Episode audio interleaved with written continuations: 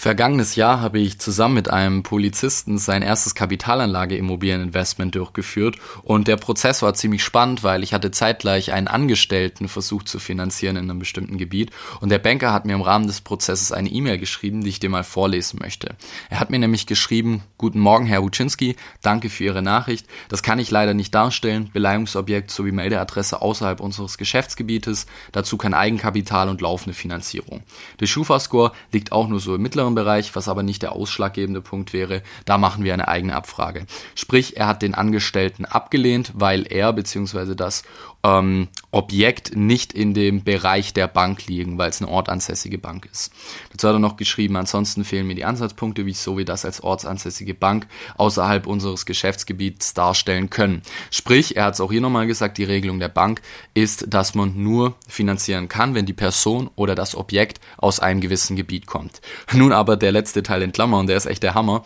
Zur Ergänzung, die beiden laufenden Anfragen waren Punkt, Punkt, Punkt Anschriften, also im Geschäftsgebiet und bei unserem Kunden, der nachher kommt, sage ich Beamtenstatus, Punkt, Punkt, Punkt, Ausnahme. Also er hat es quasi damit selber bestätigt, hey, eigentlich geht sowas nicht, aber weil dieser Kunde Polizist ist oder dieser potenzielle Kunde, Deshalb macht er das Ganze als Ausnahme. Sprich, die eigenen Regeln der Bank, die eigenen Grundsätze wurden hier gebrochen, um den Polizisten zu finanzieren, den Angestellten wiederum nicht. Und das ist ein sehr tolles Beispiel, dass Polizisten wirklich gute Vorteile haben bei Immobilieninvestments beziehungsweise bei Finanzierung. Und ich habe mal einen Finanzierungsexperte befragt, der jetzt seit knapp 30 Jahren Finanzierung vermittelt, also wirklich seine ganze Karriere, der hat äh, Erfahrung en masse und von dieser Erfahrung können wir profitieren. Denn ich habe habe ihn befragt, welche Gründe er so sieht, warum Beamten die Lieblinge sind, habe das auch mit meiner Erfahrung abgeglichen und ich möchte nach dem Intro drei Dinge zeigen, beziehungsweise die drei Gründe, warum Banken Beamte lieben und warum sie ihr Potenzial dementsprechend auch nutzen sollten. Viel Spaß. Stuttgarter Podcast, bitte kommen. Podcast hört. Bitte Einsatz eröffnen. Status frei. Ja, Polizisten sind der Bankenliebling und äh, das durfte ich in meiner eigenen Erfahrung schon oft genug merken. Und wie gesagt, auch der Finanzierer hat es mir nochmal bestätigt, es ist definitiv was dran. Und ähm, folgende möchte ich dir zunächst mal erklären, was Banken wichtig ist, dass man auch generell so ein Verständnis dafür hat, weil das ist dann die Grundlage dafür zu verstehen, warum die einzelnen Punkte bei Polizisten so toll sind und warum die so wirken. Deswegen zunächst mal, ähm, was wollen Banken überhaupt, beziehungsweise wie funktioniert es mit den Krediten? Also Banken müssen müssen auf jeden Fall Kredite vergeben, so funktioniert unser Geldsystem. Denn äh, vielleicht hast du dir schon mal die Frage gestellt, wie kommt eigentlich Geld in den Markt? Geld äh, wird ja nicht einfach so auf den Markt geworfen, sondern das funktioniert über Kreditvergabe. Denn in dem Moment, wo ein Kredit erstellt wird, äh, wird quasi sozusagen zukünftige Arbeitskraft verliehen. Und dieses Geld, also in dem Moment der Erstellung, das ist ja nicht existent. Das wird ja quasi per Knopfdruck gemacht. Und äh, so kommt dann quasi auch neues Geld in den Markt. Und ähm, das heißt, Banken haben diese Aufgabe, eben Geld in den Markt zu bringen. Und dann stellt sich nicht die Frage, ob sie Kredite vergeben, sondern an wen sie Kredite vergeben. Also sie müssen Kredite vergeben in einem bestimmten Rahmen. Und ähm, drum stellen sich Banken vor allem die Frage, ja, an wen gebe ich denn meine Kredite? Und vor allem ist da der Faktor Sicherheit sehr entscheidend. Das heißt, die Bank möchte wissen, wie wahrscheinlich ist es, dass ich meinen Kredit zurückbekomme, wenn ich einen vergebe. Das ist im Endeffekt auch das, was die Schufa ausdrückt mit dem Scoring, wo ja dann teilweise mittlerweile in Punkte äh, das Ganze angegeben wird, früher beziehungsweise auch heutzutage aber auch äh, in Prozent, was dann quasi sozusagen die Wahrscheinlichkeit ist, dass der Kredit zurückgezahlt wird. Und ähm, ja, Schufa an sich, äh, ein Buch mit sieben Siegeln, die geben ja relativ wenig Preis, wie es aussieht mit ihrem Scoring-Verfahren, was ja auch teilweise echt in der Kritik ist, zu Recht. Ähm, man weiß äh, so ein paar softe Faktoren, ähm, aber jetzt nicht irgendwie genau, wie sich das Ganze berechnet. Das heißt, ähm, ja, dieser Schufa-Score, den die Banken halt durch direkt durch, also durch viele Abfragen bilden, bei Kreditinstituten, sogar wenn du Netflix-Konto hast, steht es da drin und oftmals, wenn du irgendeinen Vertrag abschließt, hast du eine Schufa-Klausel. Diese Information zieht sich die Schufa, was im Endeffekt ein Bankenunternehmen ist, die Schufa. Und ähm, genau, dann nehmen die den Score bei der Finanzierung, aber es kommen nach der Schufa natürlich auch noch weitere Faktoren mit ins Spiel. Zum Beispiel die Arbeitsplatzsicherheit, also wie riskant ist es, dass du arbeitslos wirst oder weniger verdienst. Es kommt auch der Faktor Einkommen natürlich mit dazu, denn eine Bank macht eine sogenannte ähm, Haushaltsrechnungen, wo die schauen, hey, wie viel äh, Geld hast du quasi als Nettoverdienst, wie viel Ausgaben hast du, also Lebenshaltung, wie viel zahlst du Miete fürs Auto, für die Kinder. Und äh, am Ende sollte da natürlich ein Überschuss übrig bleiben. Und äh, der Kredit, den du dann nimmst, da wird dann quasi geguckt, wie viel kostet dich das monatlich der Kredit und das wird mit deinem Überschuss verglichen. Das heißt, dein äh, Nettoeinkommen spielt hier natürlich eine auch ganz äh, wichtige Rolle bei dem ganzen Thema. Und ähm, es gibt noch viele Faktoren, aber natürlich auch so eine gewisse B-Note. Äh, vor allem bei den ortsansässigen Banken wollen die auch manchmal auch heute noch die Kunden sehen vor Ort. Und da soll es natürlich auch vom Auftreten her passen und dass das Ganze einfach ein rundes Gesamtbild gibt. Dass der Banker einfach das Gefühl hat, jawohl, wenn ich dem Geld leihe, das äh, ist auf jeden Fall in guten Händen. Soweit mal zu dem, was Banken wollen. Also Banken wollen quasi Sicherheit, dass sie das Geld zurückbekommen. Und nun äh, die Punkte, warum Polizisten insbesondere hier ähm, so tolle Vorteile haben. Der erste Grund und ähm, im Endeffekt einer der ähm, wichtigsten ist das Thema der sicherste Arbeitsplatz der Welt nämlich die Unkündbarkeit von Beamten. Wie du sicher schon weißt, äh, gibt es keinen Arbeitsvertrag bei Beamten, sondern man macht einen Eid und äh, es gibt auch verschiedene Beamtenstatus. Das ist äh, Tatsache das Plural von Beamtenstatus, denn äh, es gibt den Beamten auf Widerruf, auf Probe und auf Lebzeit und wenn man zum Beispiel Beamter auf Lebzeit ist, was man in der Regel nach fünf Jahren ist, dann ist es so, man kann nicht gekündigt werden durch schlechte Performance oder wenn man sich auch was Kleines zu Schulden kommen lässt. Es geht nicht. Da musst du schon wirklich ähm, krasse Sachen planen, Mord oder sowas oder ähm, deinen Dienstherrn bestehlen oder sowas. Aber ähm, du kannst nicht einfach rausfliegen aufgrund schlechter wirtschaftlicher Lage beispielsweise. Das ist natürlich äh, insbesondere aktuell zur Corona-Zeit ähm, ein ganz, ganz wichtiger Punkt. Es gibt keine Kurzarbeit bei Polizisten und Beamte waren ja schon davor beliebt, aber jetzt sind sie erst recht beliebt, weil momentan ist es so auch bei mir, meisten Angestellten, die über mich eine ähm, Immobilie kaufen. Da will die Bank erstmal wissen, weil wir prüfen ja auch die Finanzierung für unsere Kunden. Da möchte die Bank äh, immer im Vorfeld auch einen zwei bis drei Zeiler haben, ob Kurzarbeit im Raum steht. Und ähm, das hast du bei Polizisten nicht. Da wird es natürlich nicht gefragt, weil egal wie schlecht es der Wirtschaft geht, hey, die Beamte, die kriegen immer ihr Geld. Und das ist eine ziemlich tolle Sache, denn ähm, der Banker, so äh, hat mir auch der Finanzierer gesagt, strebt nach der Beständigkeit des nachhaltigen Einkommens. Was ist damit gemeint? Klar, einerseits Beständigkeit, eben das Thema von gerade, dass man unkündbar ist.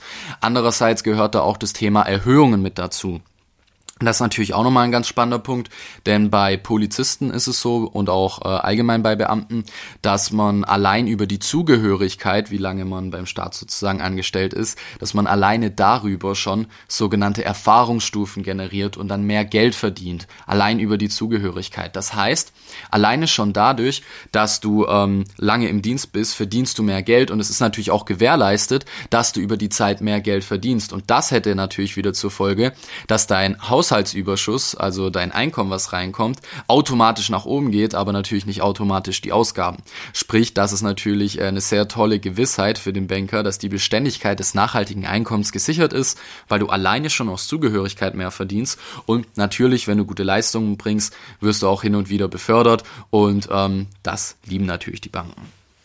Grund Nummer zwei ist äh, die Versorgung im Alter und bei Dienstunfähigkeit. Denn ähm, bei Angestellten ist es ja so, beziehungsweise ich sage jetzt mal bei den Normalsterblichen, dass ähm, die Rente tendenziell nicht so gut ausfallen wird. Also die Rentenformel ist eine relativ komplexe, aber so mal als Faustformel irgendwas zwischen 38 und 45 Prozent von deinem Bruttoeinkommen, das wirst du ungefähr später in Rente bekommen. Musst aber natürlich noch Krankenversicherung zahlen und das Ganze noch voll versteuern. Das tut also weh. Da bleibt am Ende nicht besonders viel übrig und äh, wenn man das Ganze jetzt natürlich noch inflationär hochrechnet, ja, dann wird's äh, ziemlich arm aussehen für die meisten in der Rente. Bei Polizisten sieht das Ganze allerdings anders aus. Dadurch, dass sie natürlich verbeamtet sind, ist das Ganze so, dass sie nicht nur ungefähr 40 Prozent ihres letzten Bruttos bekommen, sondern bei 40 Dienstjahren ist es so, ungefähr 70 Prozent des letzten ähm, Gehalts, das bekommen Beamte. Also wirklich, wirklich gut. Ähm, manchmal sogar wirklich das Doppelte als äh, Angestellte, aber auf jeden Fall mal deutlich, deutlich mehr, also fast das Doppelte. Und ähm, das wissen natürlich auch die Banken, oftmals gegen Kredite äh, bis ins Rentenalter. Polizisten gehen ja auch nicht mit 67 in Rente, sondern mit 63. Und dann stellt sich natürlich oftmals die Frage, hey, wenn du in Rente gehst, wie sieht's dann aus mit den Bankzahlungen? Da kann es mal manchmal sein, in einer Refinanzierung oder einer langen Finanzierung, dass dann Banken sagen so, hey, sorry, aber wenn du in Rente kommst, da hast du so wenig Geld, da können wir den Kredit nicht sicherstellen. Du musst auf jeden Fall viel mehr tilgen oder der Zinssatz ist höher. Und bei Polizisten ist es eben so, dass sie dann viel eher einen Kredit bekommen, einen besseren Zinssatz oder weniger tilgen müssen, weil die Banken eben auch genau wissen, hey, im Alter hat er eine ziemlich gute Pension, also eine ziemlich gute Rente und äh, dann wird er auch eher ins Alter rein finanziert. Und selbes Spiel, ähm, ist das Thema Dienstunfähigkeit, denn äh, wenn ein Polizist dienstunfähig wird, dann kriegt er alleine schon vom Dienst her eine weitere Bezahlung. Das ist ja bei Angestellten nicht so. Wenn du als Angestellter ähm, Erwerbs äh, gemindert wirst, dann bekommst du die Erwerbsminderungsrente. Es gibt die halbe und die volle. Die halbe sind 17 Prozent. Aber ich kann dir aus äh, Erfahrung ähm, berichten, also nicht persönliche Erfahrung, aber was ich so mitbekommen habe, dass es ziemlich schwierig ist, die zu bekommen. Also einfach ein bisschen was im Rücken reicht da in den meisten Fällen nicht aus. Und selbst wenn es dir ziemlich schlecht geht, dann bekommst du nur 17 Prozent deines letzten Bruttogehaltes als Angestellter. Als Polizist aber kriegst du 60 bis 70 Prozent ungefähr deines letzten letzten Gehalts, das von Haus aus, wenn du dienstunfähig bist. Und das ist natürlich äh, viel, viel mehr als die Erwerbsminderungsrente und du kriegst es auch viel eher. Und das heißt, äh, Banken lieben das zum Beispiel, weil das treibt die Sicherheit natürlich auch nach oben, dass äh, du deinen Kredit bedienen kannst, wenn du dienstunfähig wirst. Denn äh, in solchen Fällen sieht es bei Angestellten oftmals ziemlich schlecht aus. Für solche Fälle schließt man eine Berufsunfähigkeitsversicherung ab, aber die ist ja nicht Pflicht und äh, das prüfen die Banken auch nicht. Drum ähm, können die Banken bei Polizisten sich da einfach sicher sein, hey, wenn derjenige dienstunfähig wird, dann ist da auf jeden Fall eine Geldzufuhr da vom Dienst her. Und das ist, wie gesagt, Sicherheit für die Bank, das lieben sie. Und ähm, zu guter Letzt, der dritte Grund ist ähm, das Image eines Polizeibeamten. Was ist mit Image gemeint? Ähm, es gibt ja für die, sage ich mal, Kundschaft bei der Polizei sehr viele negative Vorurteile gegen Polizisten in Sachen äh, Finanzierung und Geldanlage. Allerdings gibt es sehr viele positive Stereotypen. Und ähm, was ist damit gemeint? Man sagt zum Beispiel Polizisten nach oder so denken viele Banker und Finanzierer, dass Polizisten sehr genau sind mit den Unterlagen und mit den Aussagen, dass sie zuverlässig zuverlässig sind. Wenn man ihnen was sagt, dann wird das Ganze erledigt. Sie sind ehrlich. Ich meine, sie sind Polizisten. Sie machen natürlich nichts Illegales drum. Sie sind ehrlich. Ähm, Sie sind pünktlich und ähm, das sind alles so Stereotypen, wo Banker und Finanzierer einfach sagen, hey, wenn ich einen Polizisten habe, dann wird er sich wahrscheinlich so und so verhalten. Drum sind sie schon von vornherein ähm, äh, gewillter, das Ganze durchzuführen. Und oftmals ist es natürlich tatsächlich so, ich weiß noch, wie das bei mir war, durch das ganze Anzeigen schreiben und wenn irgendwo Punkt und Komma falsch war bei einer wichtigen Anzeige, dann musstest du alles nochmal machen. Und ähm, ich habe das bei mir selber erkannt. Ich bin mittlerweile sehr genau geworden, wenn ich was in Schrift quasi weitergebe. Ich achte auf so Kleinigkeiten und ähm, das Wissen, beziehungsweise so geht's natürlich vielen Polizisten und das merken dann auch die Banker und Finanzierer irgendwann.